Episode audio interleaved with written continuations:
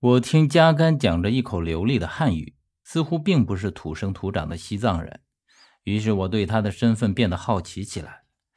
而还不等我开口询问，他已经率先开口说道：“来这里找长生木的人很多，但所有人都因此而丧了命，没人能找到。”加甘说话的时候，自始至终都定定地看着我。而且脸上带着似笑非笑的表情，好像是话里有话。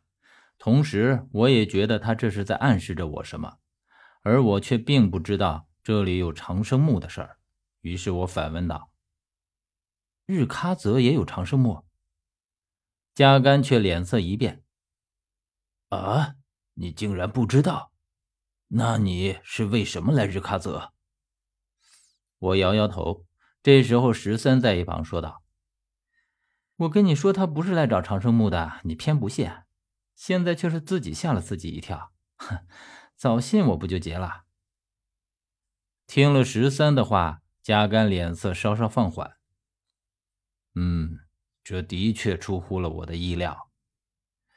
十三说完，则走到我身边，他示意我把装着画卷的金属管拿出来。我拿出来，十三指着金属管说。那少年除了我之外，必定还受了他人的指使。我并没有给他这东西啊，这东西只怕也是另外有人让他做的。我找你来，也是让你来帮我们看看这里面的画像有什么深意没有。加甘听了十三这么一说，顿时也来了兴趣。我到桌子上将里面的素描给摊平。加甘看了一阵，眉头稍稍皱起，然后又看看我，这才说道。这只是一幅普通的素描而已。十三听加甘这么说，显得有些着急和惊讶。他指着素描下面讲的印章说：“难道你就不觉得这个印章有古怪？”我不知道加甘是否见过讲的印章。加甘望了这个印章一眼，然后转头朝向十三：“我只说这幅素描普通，却没说这个印章也普通。”十三被加甘说的白眼一翻，愤愤道：“那你说话不能依次说完啊，非要一句一句的卖关子。”加甘自然知道十三的脾气，他也不与他争论。哼，只有雪域高原的贡爵马之歌雕刻成的印章才能够有这样的效果，但是从这个印章上看，这枚印章却又不是贡爵马之歌。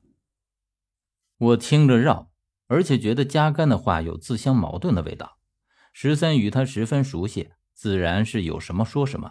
只听他说：“你就喜欢绕这么多弯弯绕绕，你直接说这是不是贡爵马之歌留下的痕迹？”加甘沉默着，又看了很久。我见他面色严肃，而且边看边摇头。最后他说道：“我看不出来。”十三惊道。连你也看不出来，加甘很郑重的点头。从这个印章上，我的确看不出来。也许它是公爵马之歌雕刻的，也可能不是。但是无论它是不是，都已经到了足以以假乱真的地步。说一句惭愧的话，我也没有见过公爵马之歌，所以单凭我现在的眼力，实在是无法分辨。我知道十三和加甘说的都是蒋的印章。十三听了加甘的话，表情也变得凝重。加甘的鉴别能力应该很不一般，否则他也不会专程把他请过来。而现在加甘认不出，我并不认为这是加甘能力不够，而是因为蒋的玉燕实在是太过于神秘。但我还有一个疑问，就是十三为什么一定要确认蒋的玉燕究竟是不是贡爵马之歌？这个真的有这么重要吗？于是我问道：“他是贡爵马之歌和是血玉又有什么区别呢？”我这个问题是问十三的，可回答我的却是加甘。这是一条十分重要的线索。从玉印的材料，我们可以推断出蒋的身份。原来是这样，十三要鉴别出玉印的材质。竟然是为了寻找蒋的真实身份。十三没有说话，加甘则继续说道：“而这个印章是不是贡爵马之歌的痕迹，直接决定着它的出处。贡爵马之歌只在雪山的最深处才有，千年难得一见。但若是寻常的血玉，只需要多费些功夫就能制造出来。这种血玉在雪山中很常见，并不稀罕。我留意到加甘的一个说辞，那就是无论是贡爵马之歌也好，还是普通的血玉也好，似乎都是产于雪域高原深处。